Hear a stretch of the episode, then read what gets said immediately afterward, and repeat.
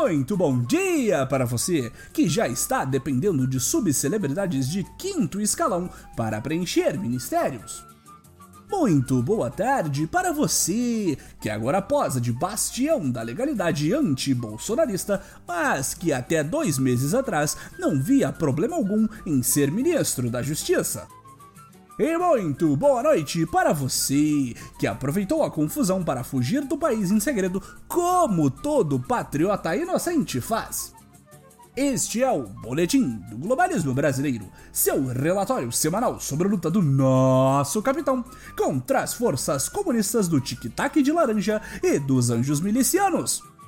Toda semana a gente traz para você aquilo que nem o seu grupo de Zap Zap mostra. Então, não saia daí!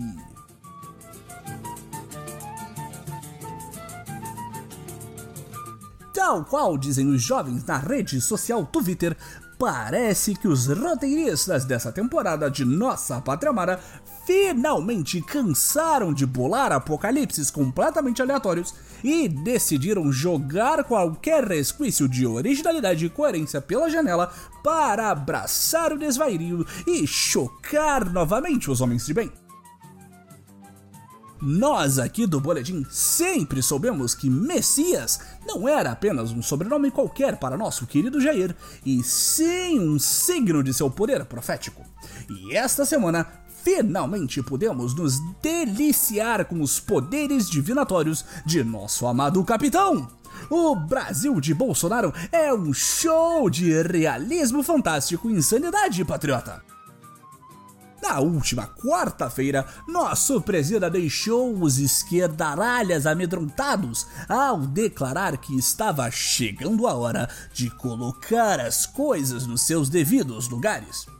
Aí sim, meu capitão! Vamos acabar com esses comunas de uma vez por todas! O que os esquerdistas acreditavam ser mais uma das claras ameaças de nosso capita à suposta democracia brasileira era, na verdade, um prenúncio das revelações bombásticas que estavam chegando.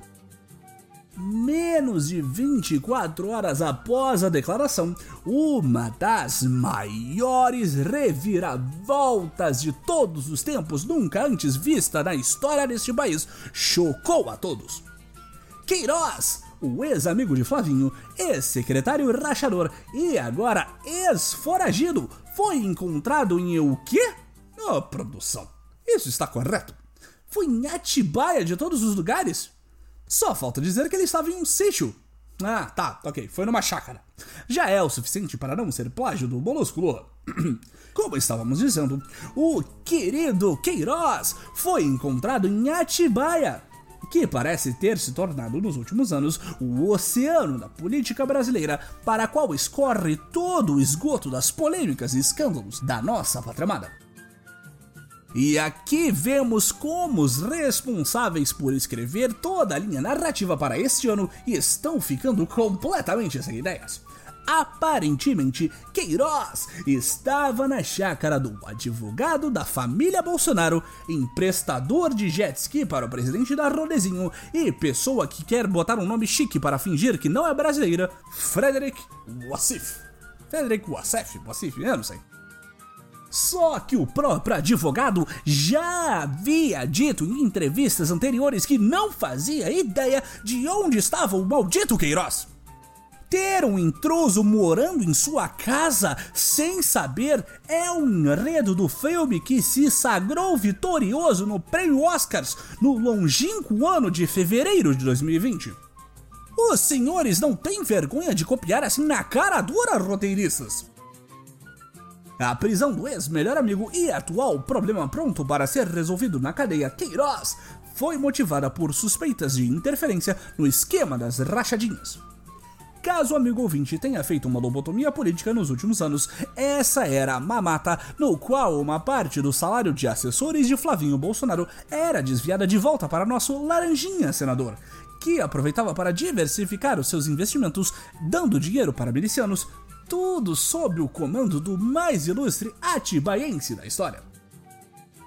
A refilmagem de PC Farias era investigada há mais de um ano, mas não havia sido preso até então por falta de um mandado de prisão. O processo foi agilizado quando a comunista justiça percebeu que o totalmente inocente suspeito ainda tinha conexões com a milícia, os bravos policiais que protegem a população de áreas carentes de bandidos e da participação no Estado Democrático de Direito para garantir o sucesso da operação e evitar que ela vazasse nos grupos do Zap. Nem mesmo policiais que foram lá sabiam quem seria o preso da vez. O que é no mínimo suspeito, já que o policial deveria ser informado para que pudesse exercer seu dever democrático de dedurar tudo para o presidente da República. Após todos os segredos, a defesa do parceiro de esquemas dos Bolsonaros foi ágil Segundo o dono do imóvel e lembrando, advogado da família Bolsonaro, trata-se de um caso de provas plantadas, ou melhor, de mobiliamento ostensivo do Estado.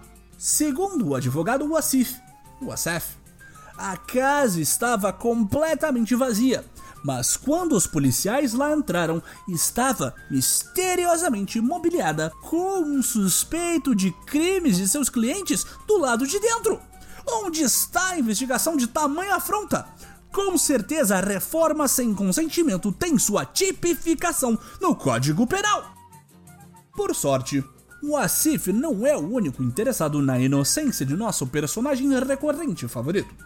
Nosso sábio Jair, por algum motivo, atropelou qualquer tentativa de defesa oficial para esclarecer a uma nação em choque que a razão de Queiroz ter sido encontrado na residência do advogado da família do presidente, que meses atrás havia dito em entrevista gravada não saber onde ele estava, era que o pobre ex-PM aposentado estava hospedado por conveniência, próximo do hospital onde trata de um câncer. O fato de a comunista revista Veja ter mostrado o dito cujo se tratando no hospital Albert Einstein, na capital paulista, comprova essa tese. Afinal de contas, um ex-policial aposentado e totalmente inocente não teria dinheiro para se tratar em um dos mais caros hospitais do país sem ter de morar longe da cidade. Faz todo sentido ter de fazer um trajeto de 160 km para se tratar de uma doença letal. Não pensem muito a respeito das inconsistências, patriotas. Isso de pensar por conta própria é coisa de esquertopata, hein?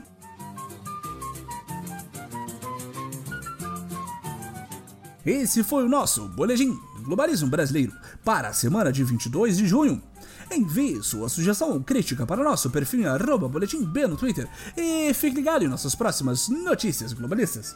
E lembre-se, rachadinha acima de tudo, Brasil acima de todos!